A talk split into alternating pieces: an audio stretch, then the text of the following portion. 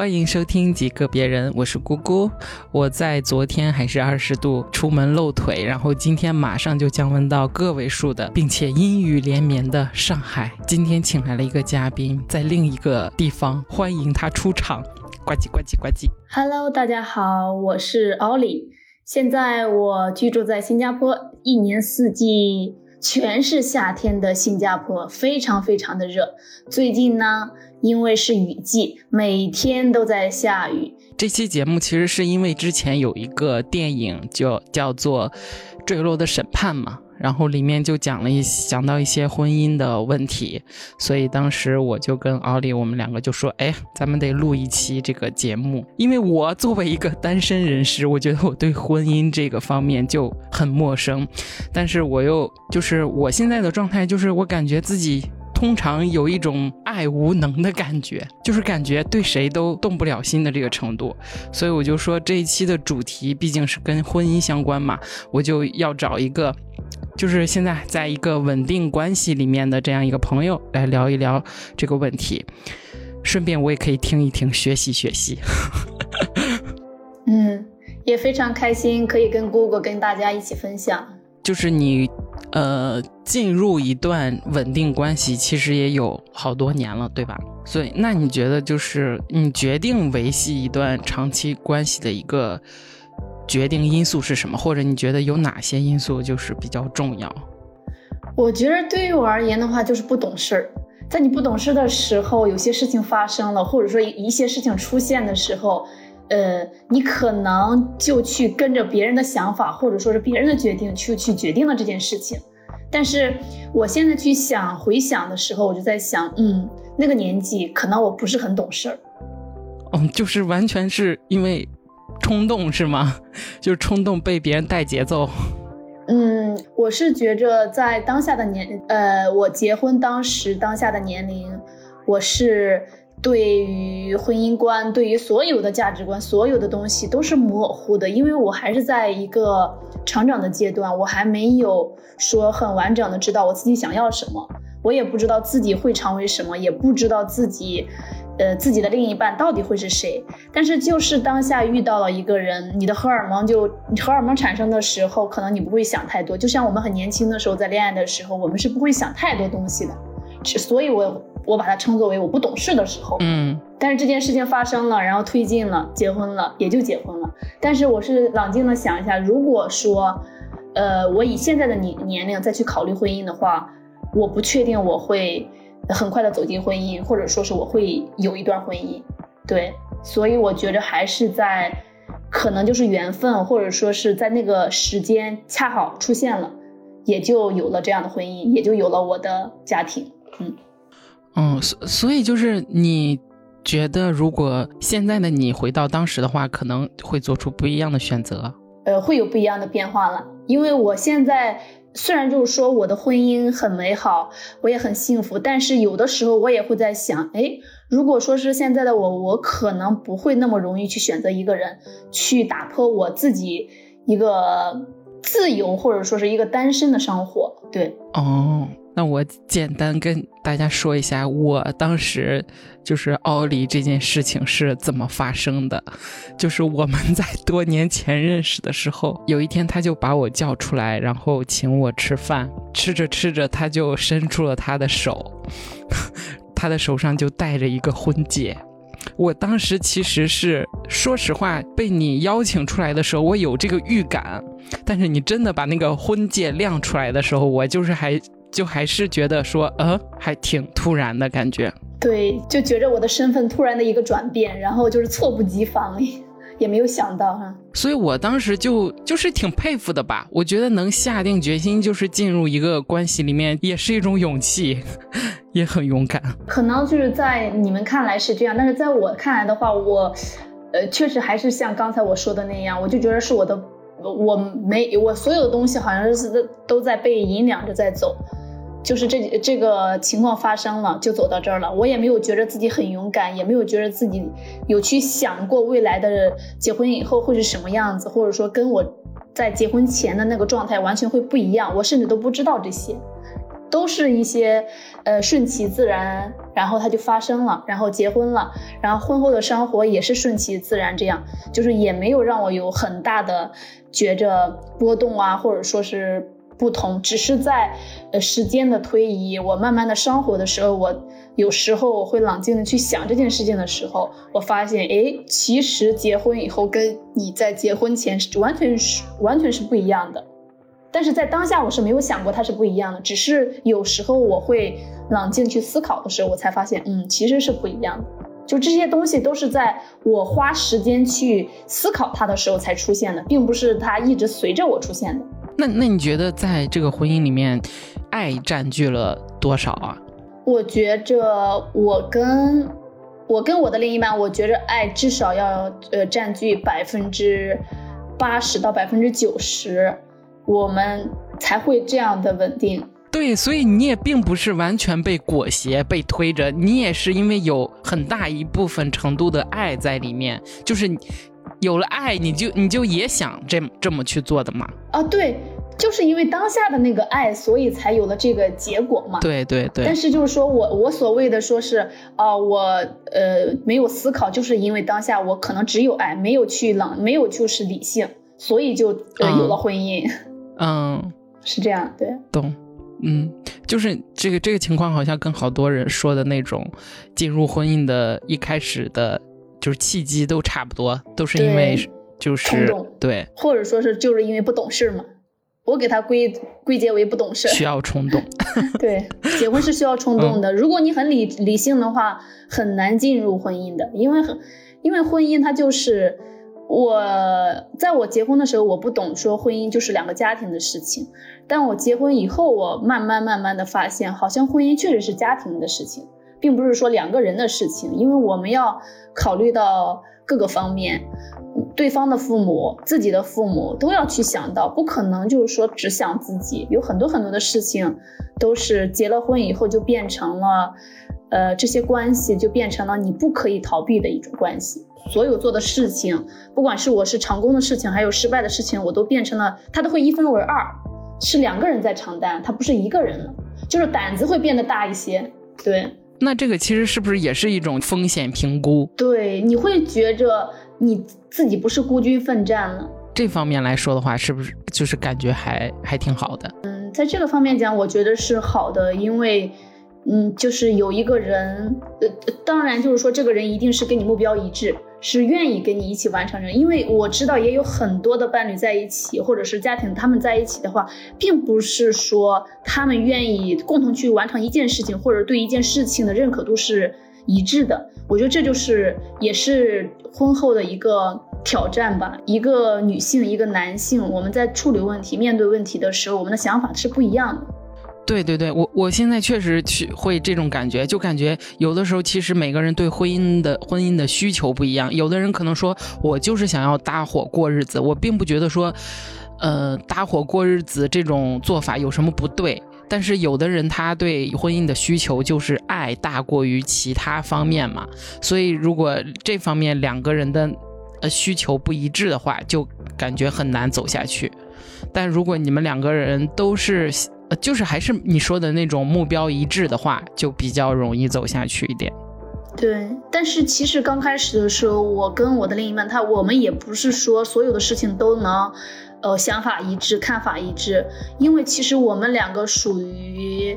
呃，虽然我们都是华人，但是我们属于不同生长环境下面的，呃，生长，我们是在不同的生长环境出生的，也是经历了不同的，呃。我们的眼界呀，我们的想法和我们我们的呃生活环境都不一样，所以我们对事物的看法也是有有不一样的想法，甚至包括我们的饮食也是不一样的。但是这些都是我们两个慢慢在一起时间久，我们慢慢互相去体谅，互相去磨合。然后我觉着才能达到现在像今天这样，我们能够，呃，再去两个人想着哦，我们要去吃什么的时候，我们两个就会互相的去想啊，这一餐是他可以接受，我也可以接受的这样的一个求同存异，对一个结果吧，算是结果吧。但是之前不会啊，之前刚开始的时候，我们因为饮食的不同，我们就会选择可能就是。呃，我吃我自己想吃的，他吃自己想吃的，但是我们可以在同一时间吃饭，但是我们会吃不同的食物，就是我们没有办法，呃，分享分享同样的东西，但是这些都是我们慢慢慢慢用时间或者说是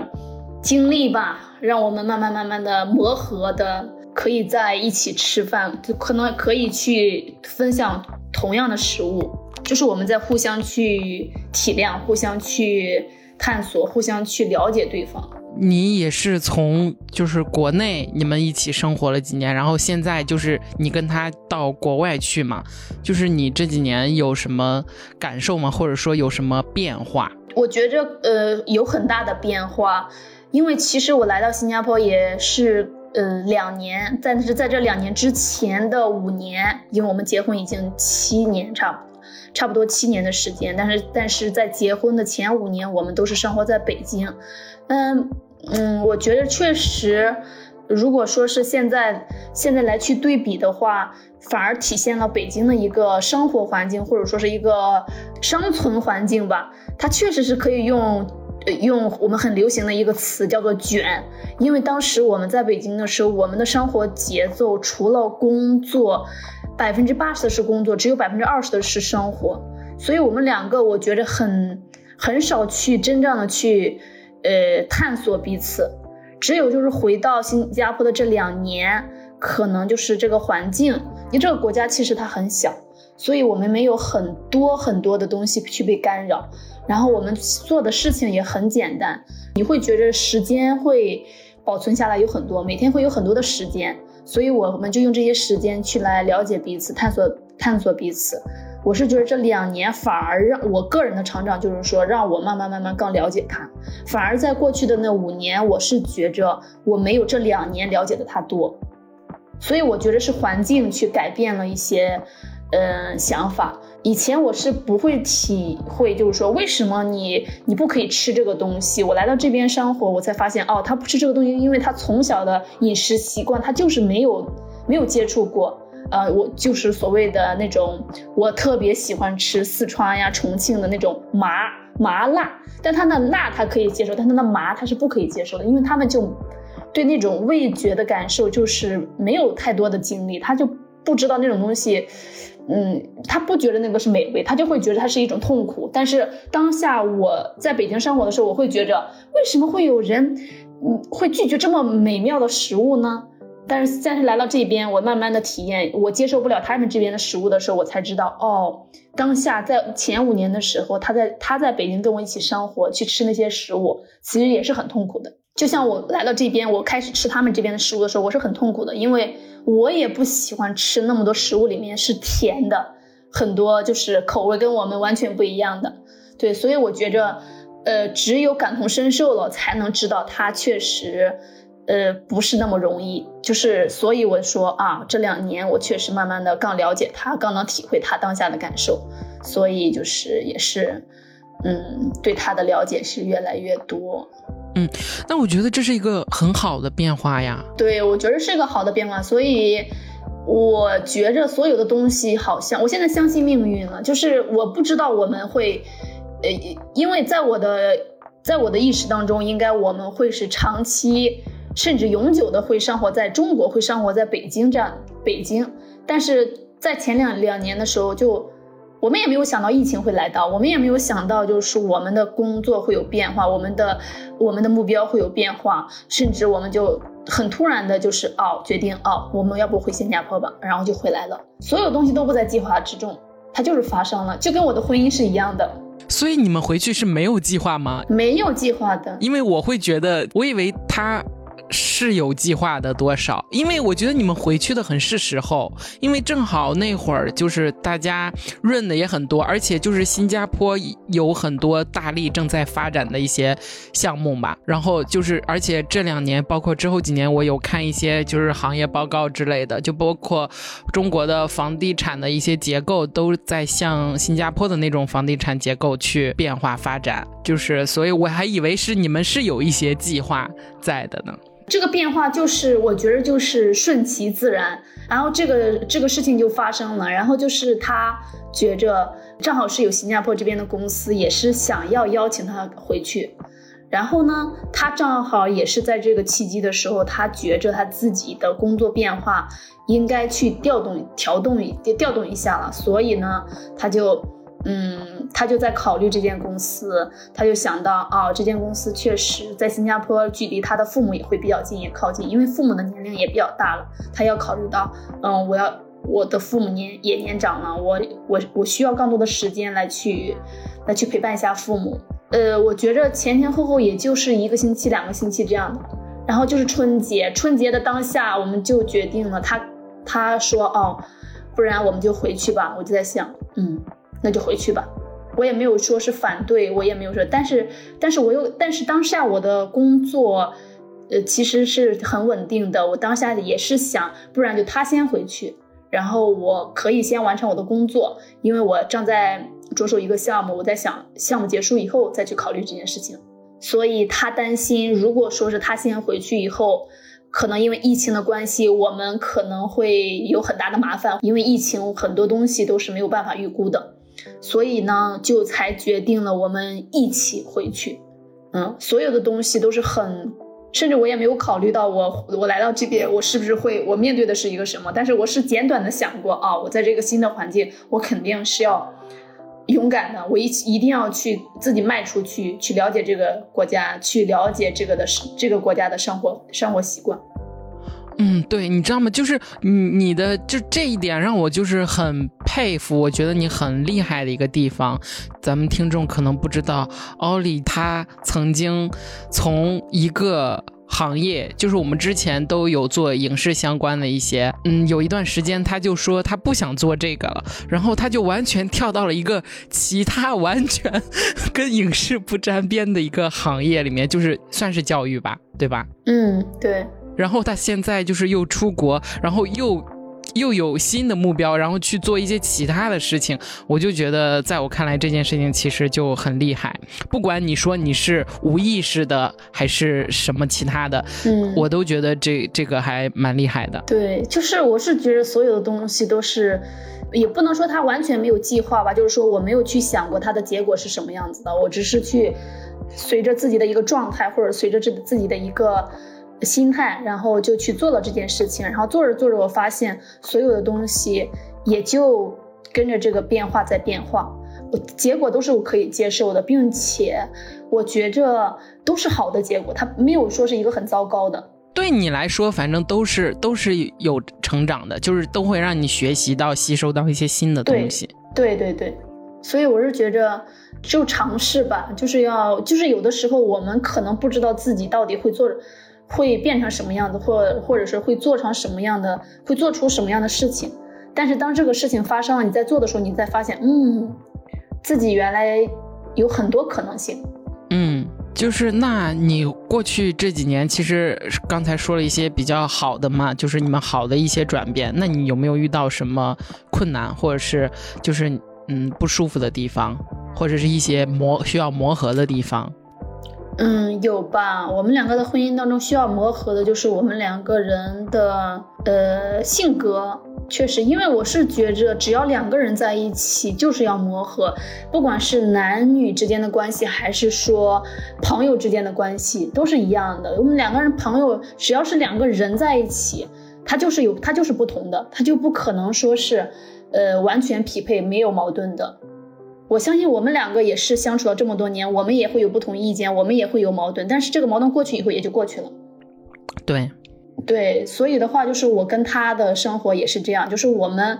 我们会就是当下的时候，因为我是觉得我们彼此把彼此当做了最亲近的人，所以我们会在一些情况下就是毫无顾忌的呃发火，毫无顾忌的说一些话，但是我们都知道这是气话，嗯，比如说，比如说呢？那比如说，就是，嗯，可能我们会因为，嗯，就是当下我们在做一件事情，但是因为这件事情就他是一个很理智的人，那我呢就是有是有点冲动，然后又有点，啊，可能不会想那么多，直接去做了。但是我做的时候我就没有考虑到，哦，这个后果是什么样子的。那这么听来，这么听来你是 P 呀？你不是 J 呀？你是 P 呀？我是有点冲动型的，我是有点冲动，就是呃，就比如说我的那个手机，我的手机，我觉得我的我的手机有很多很多的东西，然后我就觉着，哎呀，这个东西太占内存了，然后我我就觉着，嗯，那我就把这个东西全部清理掉。但是我没有想过，就是说清理，就是呃，有些东西清理掉，它是没有办法回复过来。但是当你再去找的时候，你是很难找的。但是我当下想的时候，我就清理了，我就没有想过，就是我需要有去找的东西。嗯。但如果说他做这件事情的话，他一定会想的很全面。但是我就不会，但是我就会做出这样很蠢的事情。然后，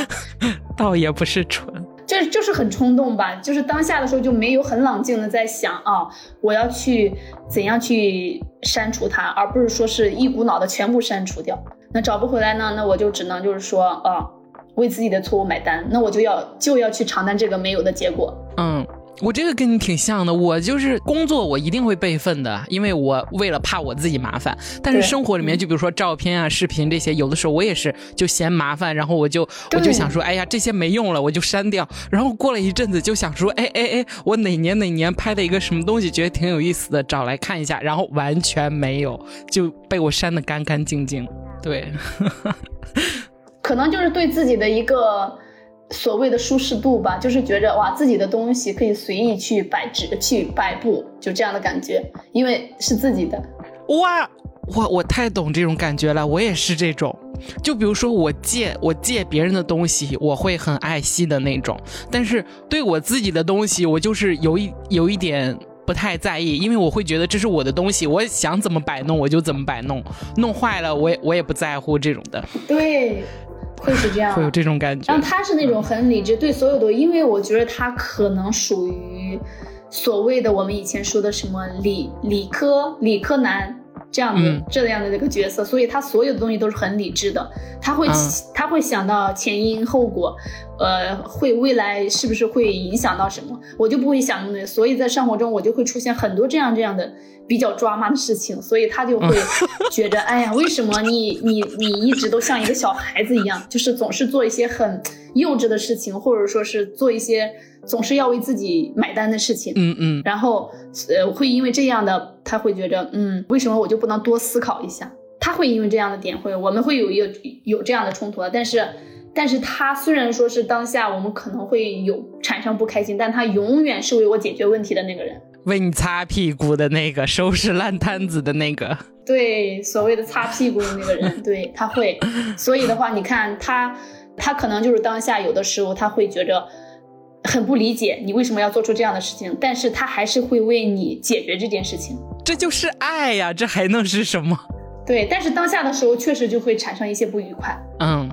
所以的话，我觉得这个就是生活，或者这就就是两性的一个相处方式，就是至少是我跟他之间的相处方式，彼此对彼此是比较有安全感，并且知道对方一定是会帮你解决这个东西的。对，那我觉得这就是一种比较健康的一种关系。呃，怎么讲呢？就是以现在就是我结婚七年，然后现在我自己就是三十多岁的年龄来去讲这件事情的话，我是觉着有些人不喜欢婚姻，可能是因为确实没有一定没有遇到自己的缘分。另外，因为他确实可能有些人现在现在的这个社会确实有很多大多数的人都喜欢自己去。享受自己，其实就跟刚才我们讲的，我们自己的东西可以特别随心，你想怎样去去布置都可以。但是如果说是你，呃，你有另一半的话，你可能不会像自己独处那样舒适，想怎样做就怎样做，因为你要去考虑到你的另一半，这就是婚姻。对，就是婚姻，就是有了责任，就是有了你要去分担，你你有分担的人，但你也有要去分享的人。对你一定要去分享，你不可以一直封闭。你要是封闭的话，我觉着如果一直封闭的状态的话，两个人的关系不会太长久。对你说到这个分享欲的问题，我就我就是很想说，就是我感觉我现在的分享欲也不是没有，但是我很难通过。线上这种东西去分享，说白了就是我不不太会线上聊天这种的，你你你懂吗？因为我觉得就是线上的这种，我会觉得很很麻烦。嗯，我明白。嗯，我我是觉着，也可能是因为随着我们年龄的增长，也可能是随着这个社会的变化，然后我们就是越来越多的人喜欢喜欢独处，不喜欢分享的，因为分享出去你就要去解释很多，你就要去面对很多，反而就是可能你觉着跟自己志同道合或者说是理解你的人再去讲这件事情的时候，你会觉得有共鸣的时候，你会觉得很轻松。但是就是我我因为我现在就是这我也是这个状态，我觉得这个其实跟。嗯，婚姻可能没有什么关系了，就是我们现在的社会现状吧。因为现在的我就是，我就是觉着以前我真的是很喜欢跟大家、跟朋友啊就在一起啊分享呀，就是有什么事情都喜欢跟大家一起去说。我觉得说出来这个事情才有意义，才能得到解决。但是现在我就觉着。哦，我有的时候在想啊，我要不要分享一个什么？在想我分享，可能别人又要问我这些，然后他会又怎么想呢？我就在想想很多很多，我就觉得我不想分享，因为我分享，我就要去花更多的时间去解释，花更多的时间去去想这个东西，反而会让我越来越累。所以我就觉得啊，我还是不要分享了。我会觉得，就是你已经有一个可以什么都分享的人了。嗯，对对，你说的对，确实是因为我我什么事情我们两个人都会去对呀分享，所以的话已经。其实我已经去去把它分享出来了，只是我没有去给更多的人，只是给了一个，呃，在我身边的这个。对，就是你最想分享给他的那个人，你还是会跟他分享的。但有的时候我会觉得，就比如说你想去认识你认识一个新的人的时候，你肯定是一开始就是你们要去分享一些东西的嘛，就是这个寻找的。过程会让我觉得很麻烦，坚持不下去。通常就是几天就结束了，几天，然后所以你就永远就停留在，可能你们只是表面的、表层的认识一下，之后可能就是聊不下去了，尬聊不下去了。你觉得为啥？为什么？我觉得还是就是。没有志同道合，或者说是大家就是各在想，呃，各自在想自己想要的东西，自己想要听到的东西，没有就是真正的说是在分享。对我，我觉得也是，就是心心没有往这边使。对对对，就是就是没有上心对这件事情，就是没有共同的在想这件事情。因为其实我也有过这样的现象，就是有些人跟我说一些东西，我可能是因为我不感兴趣，也可能是因为。我会对这个人有偏见，所谓的偏见也不是也不是偏见嘛，就只是，就是有的时候确实是会有自己确实是只是在应付的在听，没有认真在听，所以的话我也不就感受不到他跟我说的这个事情的感觉是什么样子的，可能只是只是当下觉着一个回应，但但确实自己没有去走心，没有去体谅着，只是随口说了一下而已，会有这样的，对我我因为我自己也有这样的反应，对，所以我觉着。难免的吧，对，没有分享对人而已，我是觉得这样。你看，其实我的我的伴侣他也是会有时候时不时的，他就跟我讲一讲他的烦恼，他的工作上遇到的问题。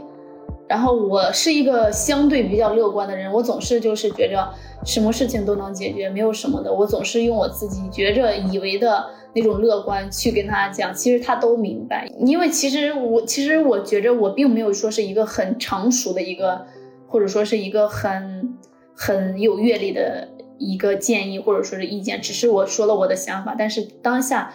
呃，他听完以后他。其实自己也是这么想的，只是我说出来以后，我觉着可能就是觉着他把这个事情说出来了，得到一个回应而已。他并不是说是你一定要给他一个多么稳固的一个建议，或者说是多么有效的一个主意，或者说是想法。对他只是觉着他把这件事情分享出来了。对，其实他自己有主意。对他就是要自己就是说把这个事情说出来，然后自己有有一个想法，只是他让他说出来以后，他觉着这个东西我说出来了。他只是希望得到你的支持一下，我觉得。对对对，是这样的。对，有人能认可他一下，就是让他觉得哦，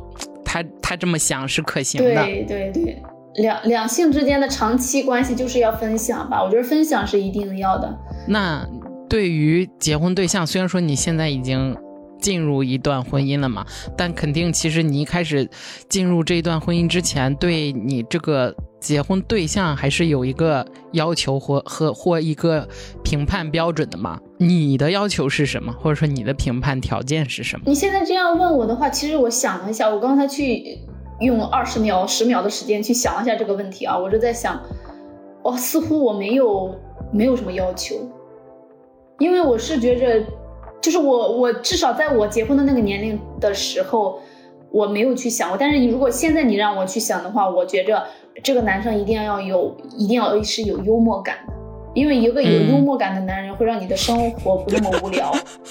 真的真的，我觉得现在就是我，我现在就是就是为什么，就是我很喜欢像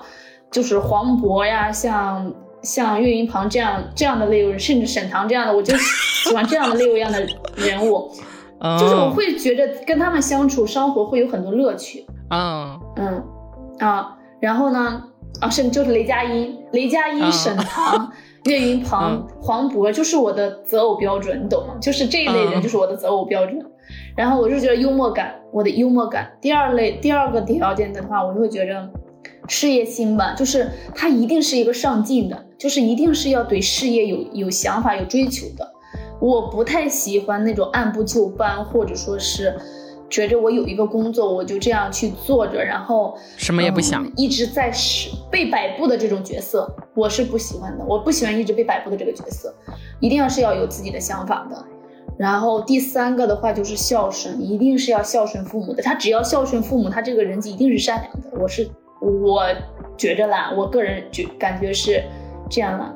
因为他如果对父母都很孝顺的话，我觉得他就是一个善良的人。就还有一个就是看他对，比如说服务行业的人是什么态度，一就是一个陌生人的一个态度。就比如说服务员这种的。哦，我觉得他这你说的这个，我觉得你说的这个应该是品德。嗯，因为有些人的品德确实他会觉着。捧高踩低，他会有这样的，就是这种膨胀感，或者说是有这种嗯优越感，他他会有有有些有一类人他是这样的，我是我讨我不喜欢这种，对，我不喜欢，我觉得这是品德，这个不是这个品德，我觉着就是完全都不需要放在我们的择偶条件里面的，因为因为这个东西就是一个。他只要是个人，他就应该是善。就是如果说是他没有一个很好的品德，我觉得我们也不会跟这种人去相处，甚至是认识。对，所以的话，我是觉着品德的话，就是完全他就是一个做人的基本条件。嗯，这但是当然就是说有一有一些人确实会有一些，呃。不得体的行为，或者说是不太好的品德，我觉着可能这就跟他自己对自己没有一个清晰的认知，或者说是他对这个世界的，或者说自己的价值观是有点扭曲的，他会才会有这样的品德，他会觉着啊，有一些行业确实就是说可能比较卑微，那我就可以去踩压你，然后有些人我就是需要去奉承，因为我需要拿到一些东西，拿到一些利益。我觉得，我觉得这个是分为有意识和无意识。但是我觉着就是，如果就说让我去认识一个陌生人，可能就是说我看到了他一就是一些品德的事情，我可能就是完全不会跟这个人去再有第二次的相处或者说是见面的机会。对，对我也是，我也是，就是还是其实挺这个挺细节的一个东西吧。其实我觉得。你觉得呢？对对对，很细节的。对，但是就是其实有的时候大家都会说什么，就是只要只要这个人的短板你是可以接受的，就是其实这个人就是可以相处下去，可以磨合的。但我有我有的时候我就会想说，我的确不是这种人的，就是因为我就是很看细节的一个人。就比如说其他的你再好，有一个细节的点，我会觉得，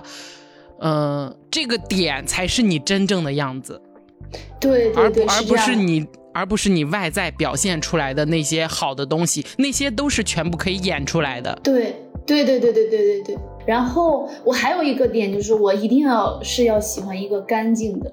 如果说这个人很邋遢、很很脏，甚至就比如说有些男生喜欢留一些长指甲，这些我都不可以接受。小拇指的长指甲，我这些我就完全不可以接受。不管他是哪个指头的长指甲，我就觉得我没有办法接受这一类的，我没有办法。细节到这里，我也不喜欢，我也不喜欢。嗯，就是我个人的个人的感受了，是我如果说择偶的话，我这类人我应该会，他会诶，哎，我觉得一般这种邋遢的人，我觉得很难改变的。因为你知道为什么我这样讲吗？因为如果说是你跟他相处的时候，他就是刚开始相处的时候，他就是一个邋遢的人，以后在他结完婚以后，他更会他只会更更会就。是没，他只会更邋遢，他更会说是肆无忌惮的去做出一些，然然后我对这些东西就是零忍容零容忍，容忍就是我没有嗯办法去，或者说指甲很长啊，然后胡子很乱啊，然后每整天就是那种蓬头垢面的，然后就是很邋遢，然后衣服什么都是那种不整洁的，这些我就很难接受。最重要的一点，虽然就是说这个东西没有办法去控制，但是我真的真的没有办法接受嗯，男人秃头。我我这个东西我是完全没有办法接受的，我没有办法接受男人秃头，我这是我的个人的一个，我好像也懂你这个点。但是我不懂要怎样去讲它，它把它归属于哪一类，但是我就是没有办法接受。我 我觉得就是归归属在外貌这一个方面，哦就是取向问题。我就觉得嗯就是个人取向。对，对，另外最重要的一点就是审美了，就是我没有办法接受那种审美很就跟自己相差很大的，就是多少有要有一点审美，嗯，多少要有一点审美，不然的话我会觉着，嗯，就是没办法同频共振的感觉，嗯。那那我想问一句，就是就是，其实有的时候别人跟我提到审美这个东西的时候，我通常都会想说，我要怎么跟别人解释说他要有点审美，他要有点审美这件事情？对，因为每个人的审美不一样啊。啊，对确实是。对每个人的审美不一样，我所谓的审美，并不是说是让他美，他可以懂美就可以了。我我所谓的审美，就是他至少在他自己的穿着、自己的所有的呃一些对事物的审审美的这种评价的嗯嗯嗯感受上，我觉得至少就是嗯没有那么那么的就不要太土呗。对，用一个特别 庸俗的词就是土，就不要太土就可以。嗯嗯，我嗯希望可以，他可以就是说，对一些审美上的东西，可以就是就提高一些美的度，那些度。就是我就像我就像我没有办法接受在电视上面套一个安，就是一个防防尘的罩，或者说在桌子上面铺一个防尘的罩，就这些东西是我没有办法接受，就是这种审美，就是我没桌子有办法。上面桌子上面的防尘罩是什么东西啊？嗯，就是有的时候可以在餐桌上，或者说是一些一些茶几上面会铺一些可能一些防尘的一些那些东西。我觉得这些东西可能是在呃七十年代、六十年代的嗯这些就是老、老年人，现在目前目可现在目前归属为老年人的这批人，他们可复古，咱们说复古，咱们就说呃复复古对复古的复古的叔叔阿姨们会使用的一些家用 装饰类的东西，但是确实也不现在也有不少的人，他确实是也会，他可能不觉得这个东西是不美，他会觉得他不在意，他没有把这个东西放在，觉得说一是一个。呃，不太美的一个点，我也会就是搭配吧，就是搭配吧。他只是觉得可能更看重这个功能性，就觉得哦，它能防尘就 OK。对对，但是我有时候会觉着还是要有一点点的审美的那个度在。你可以防尘，你要你要用一个好看的防尘。对，就是这样的感觉。所以，所以怎么去形容这个东西呢？所以我就只能说，呃很庸俗的话，我就说是土。但是这个土又不是一个，呃，又不是一个负面的词，只能就是说嗯它没有对事物有那么的，其实还是就是看跟你的审美契不契合吧，对吧？但如果说是它是美的，不契合也 OK 呀，我是能接受的呀。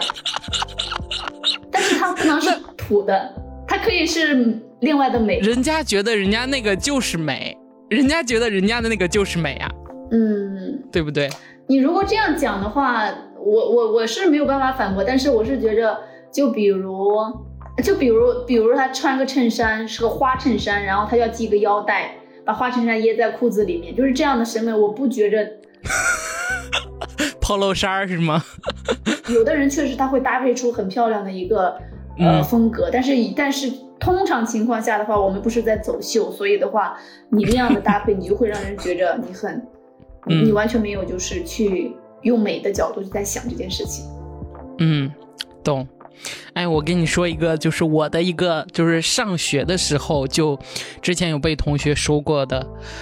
我感觉都是一种特异功能的一一个能力，就是我可以把身边的人用几何形状去概括。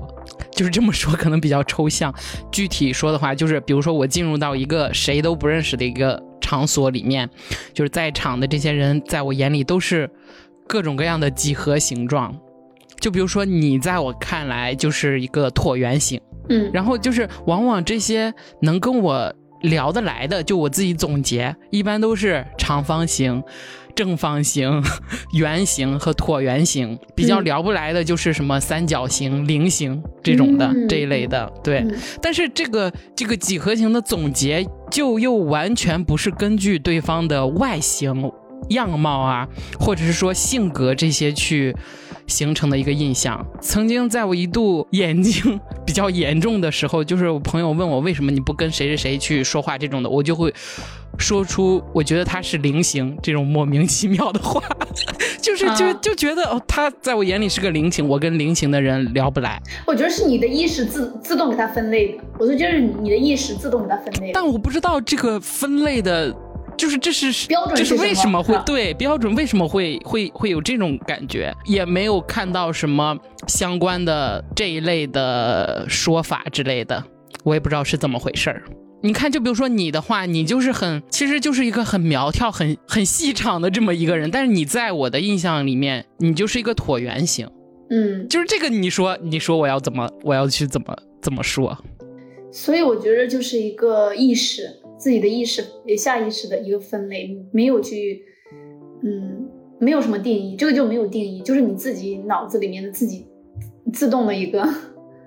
归类归类方法，之前相亲的经历里面就会有这种感觉，就是聊不来。你家长问聊不来，聊不来，为什么聊不来？你也不能跟他说，因为他，因为因为他就是菱形，因为他就是三角形。你说不出来，但就是不聊不来。对，好，那我们聊一下这个小孩的问题吧。就是你你之后是打算生小孩的吗？嗯，在之前吧，就是在我比较相对年轻的时候，其实我是不喜欢小孩子的。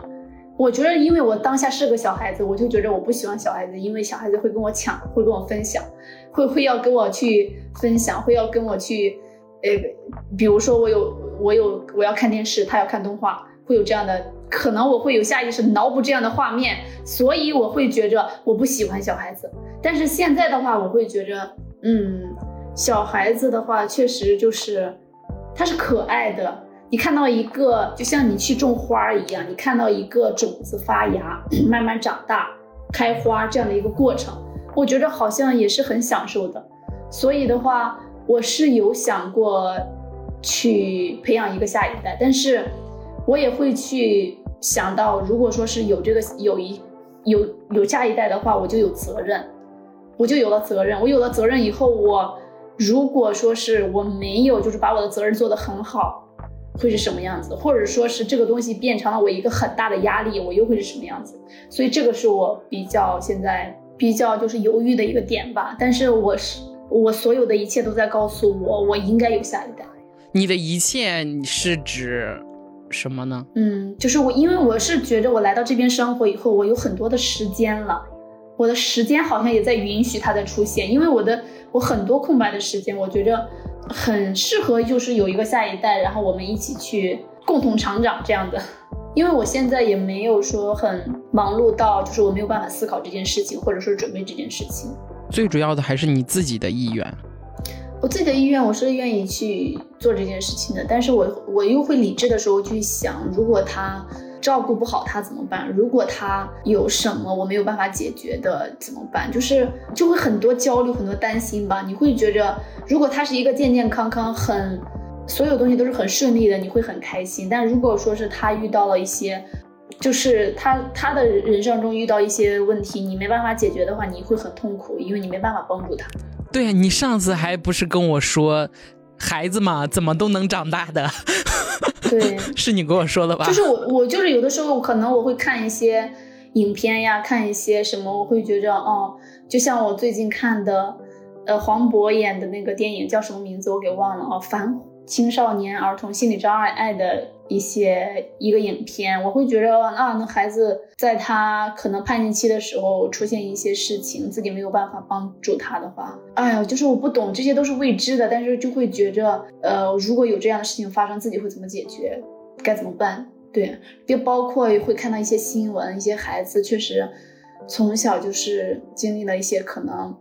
没有办法去想象了一些糟糕的事情。哇，我在想，我觉着我会比孩子更痛苦。如果说是我作为他的母亲，嗯，但是如果你这么想，所有事情都进行不下去了。如果你要想想这么多的话，嗯，对对对，对你不要在就是问题还没有发生的时候就去设想很多很坏的结果，这样你就无法行动了。对对对，确实是，嗯，只能说是把你可以做的，可以替他想到的都做了，其他的只能说遇到问题再去解决问题。对对对，是你说的这样是对的，嗯。就是我之前前两天跟我妈吵架，然后去聊什么不结婚的这个问题。就其实我们在聊到说不结婚，因为我对婚姻的态度，我一直都是说我不是不婚主义，我没有说我就不结婚。但你跟我说，因为你年龄到了，你就要去做这件事情，对我是接受不了的。嗯，那个这个我也不认可。然后我们就讨论说，嗯，如果不结婚的话。就是养老问题了吗？我只能我只能反驳到他的一点，说这个问题并不是说你有了骨肉血亲就能解决的问题。你你不能排除我生的孩子他他就正好不孝顺，那我也没办法。所以我就在想说，现在这个养儿防老的这个问题，就很多人是出于想要给自己养老才去生一个孩子的话，我就是觉得不用，就是也不用这样。因为你这样的话，他是他在你这里就嗯不具备有主体性，他就是一个你的工具，你怎么看？对，对，因为我是觉着现在大多数的年轻人这不婚主义的还蛮多的，还蛮多的，所以在未来的那个阶段，我觉着会因为这些不婚主义的人会有相对的对策和解决方式，所以我觉着这个也像是你说的那样，我们提前焦虑了。我如果说是一直要想的，现在去想我六十岁、七十岁甚至八十岁的事儿的话，我是觉着，嗯，没必要，一一点必要都没有。我会觉得一定会有方式的。我也觉得，而且我我始终是觉得，就是你的重点应该放在你自己身上。对对。如果你是一个很很丰盈的人，然后你有很到时候就是你也有很多自己的兴趣爱好，然后哪怕你老了，你也会找到一些自己的乐趣的。就是很多觉得孤单的人，就是因为你的生活没有别的了。对，因为他没有在，对他没有去爱自己，他一直在取悦别人，所以他一定要有别人存在。对，就是你一直说，哦，希望外在去给你一些什么，就一直去依靠这个东西的话，我觉得不管是不是年龄的问题，就不管你岁数大不大，年龄大不大，都会有孤独的感觉。嗯，我我觉得你说的是对的，我比较。认可我我我想说到孩子的地方，就像你说的，刚刚提到的，说我我先生可能年长我几岁，可能如果说是在年龄顺序上面的情况下呢，可能他先面对，他会先面对死亡，在年龄上面这样这样。但是，嗯嗯，我是觉着我们出生的时候有年龄顺序，但是在我们死亡的时候，他是没有年龄顺序的。就算是按照呃顺序去呃。顺序去排列的话，我觉着还是要重，还是要享受那个过程。我我没有我我不要去想哦，如果说是他提前离开的话，然后可能我会比较孤独，然后没有没有去没有一个。但是我是觉着，如果说是真的有一天他先离开的话，我觉着我如果够爱自己，我一定会有爱自己的方式去生活。如果说是我先离开，那他。如果说是够爱自己的话，他也会有爱自己的方式去生活。所以我觉得这些东西都不是一个，呃，我们觉着的是觉着的一个问题。我们我觉得我们所谓的问题就是，我们真的真的想好现在需要一个孩子，要培养一个孩子吗？就是说，真的是有那种勇气、有有责任来面对这件事情吗？因为孩子出生以后，我们可能会所有的生活。所有的节奏都会被孩子来改变掉。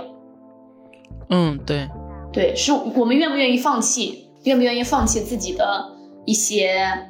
所谓的自由、所谓的快乐、所谓当下的一个开心。对，一定有得有失的嘛。嗯，其实是就是生了孩子比你说两个人结婚带来的改变要大得多，就是完全颠覆性的了。我觉着，如果足够相信自己，足够相信对方，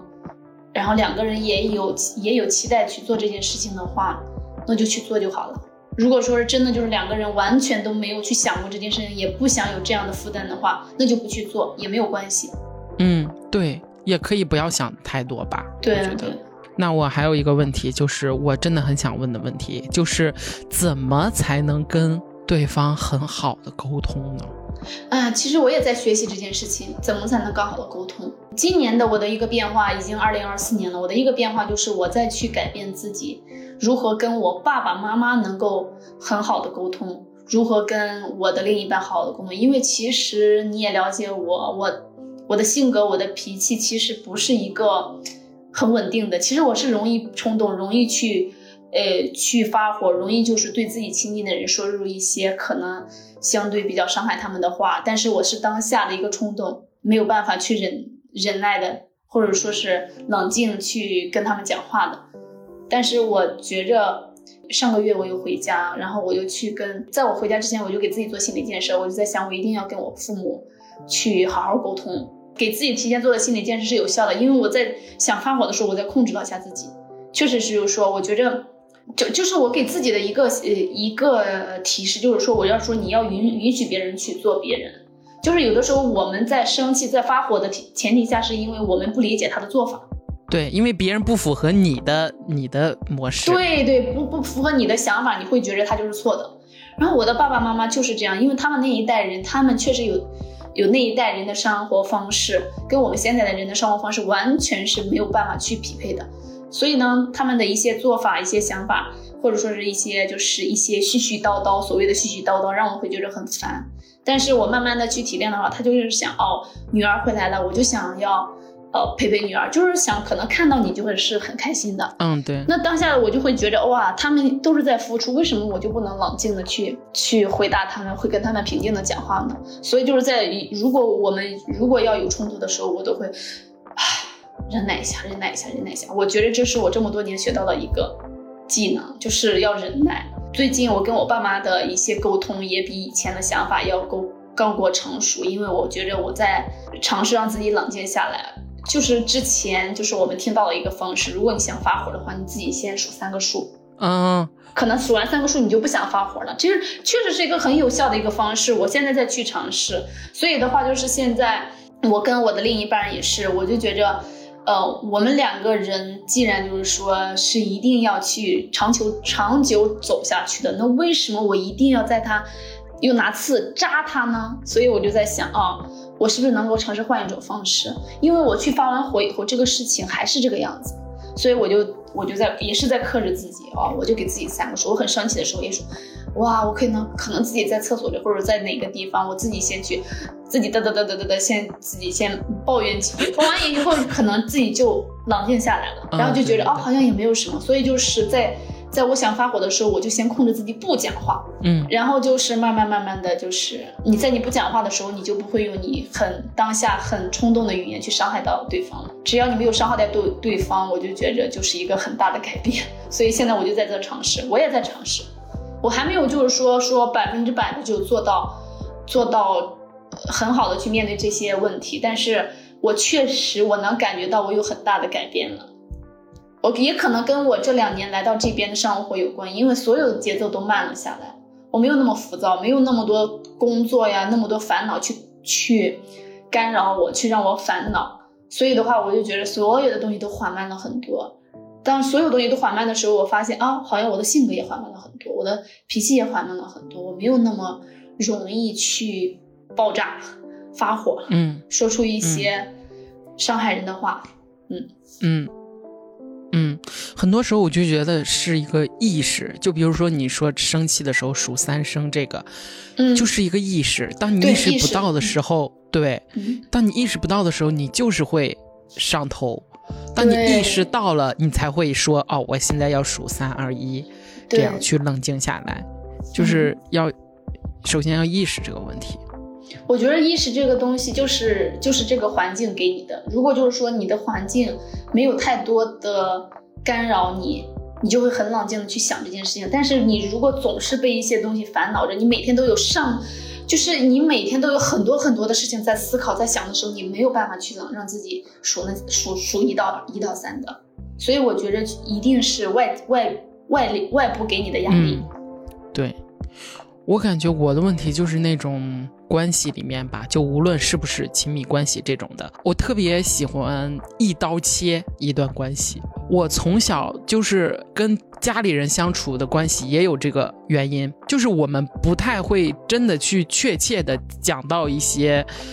关键问题去讨论，总是去避重就轻。就是我为了说让你也不要不开心，我自己也不要不开心，那我们好，我们不讨论这件事情，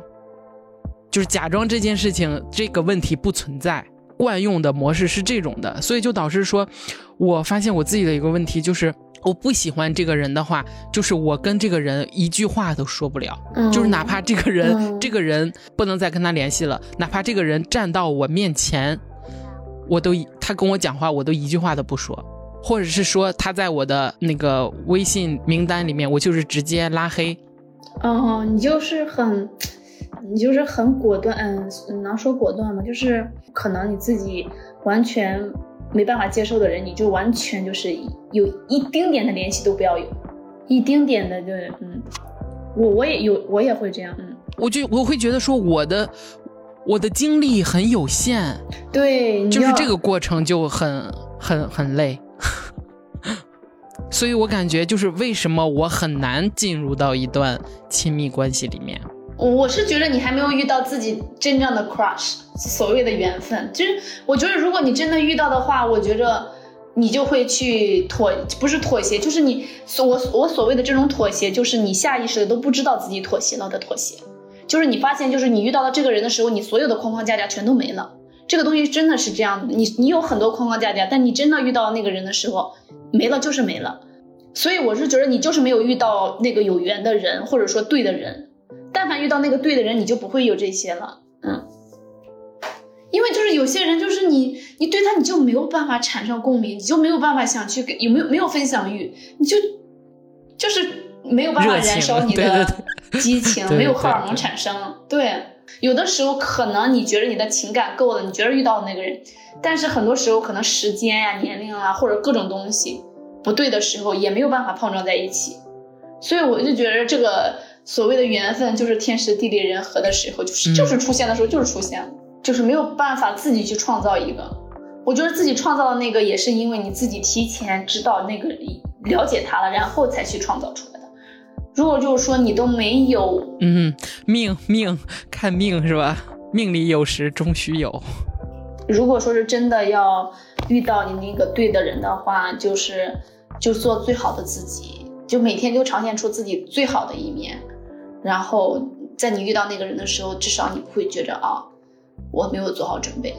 你每天都相信自己，都做都做最真实、最好的自己的时候，遇到了就遇到了，遇到了就说明那个就是你的，因为他看到的你就是真实的你。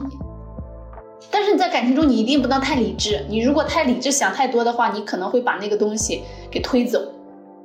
所以有的时候，你你该让自己不理智的时候，就应该不理智。那最后一个问题吧，结婚真的有好处吗？我我没有感觉到，就是结婚的好处是什么。我就因为我自己的呃呃生活，我都觉得全都是顺，嗯顺其自然，就是这样走着走着就这样了。我也没有觉着说是他会比我。自己的时候有多好，或者说是也没有说是比我结婚前要差，所以所有东西都是很稳定的。我本身我的原生家庭就很健康，然后父母也很爱我，所以的话，我觉得我得到的爱是足够的。然后在我进入这个婚姻的时候，我觉着就是多了一个人爱我，然后他可能也会呃会让我感觉到就是只是我父母的角色转换成另一个人，这个人在对我。真的觉着我没有太大的变化，因为我是觉着他就代替了我父母的角色，然后我呢一直还在处于那种可能一直都是那种状态，就是我没有让我一个很大的改变，因为我现在还没有孩子，所以我也没有为孩子做出什么改变，所以就是我整个人我觉得我没有没有太大的那种转变，对，没有太大的改变，只有年龄在长，只有年龄在长增长。但是我知道，就是结婚以后，所谓的家人吧，会越来越多。你就发现，就是我们两个完全是两个陌生人，然后我们在一起，我们就变成了家人。然后他的家人，他的姐姐，他的他的妹妹，他的一些父母，用他们的所谓的爱来去来去爱护我，也会照顾我。嗯，所以我会觉着我好像就多了一些家人，就多了一些家人，收获的多了一些家人。包括我妹妹也结婚了，我妹妹的另一半，她的她的老公，她老公的家人，我们会觉得这些我们都变成了有关系的人，就是变成了家人的感觉。所以我就觉着结婚以后，就是我的家庭变大了。这是我我的一个婚姻的一个状态。我感觉你的这种状态其实就是很很普遍的，很很幸运的，是幸运的，对，是幸运的，也是很普通的，也很平凡。但是，呃，我觉得这样就够了，就是很平凡、很普通的就可以了。嗯嗯。那好的，我们这期节目聊到这里差不多了，希望我们都可以找到那个。对的，我希望你可以找到你那个对的亲密关系。我希望你可以遇到你的白马王子，爱你的那个人，像你的父母一样可以爱你的那个人，白马变成你的家人。我觉得会有那么一天，我觉着我我能想象得到，所以我觉得一定会有那么一天。只是就是我们需要一些缘分，一些时间来等待它就可以了。嗯，好，谢谢谢谢你的吉祥话。祝福也是实话。好，那我们那我们这期节目差不多就到这里吧。你可以在网易云音乐、喜马拉雅 APP、小宇宙 APP、Apple Podcast 上面收听我们的节目。有什么疑问或问题想讨论的，都可以在留言区评论告诉我，我都会看的。那感谢奥利这一期来跟我一起聊关于婚姻的话题。谢谢姑姑。那我们感谢收听极个别人。我们下一期再见，拜拜。下期再见，拜拜。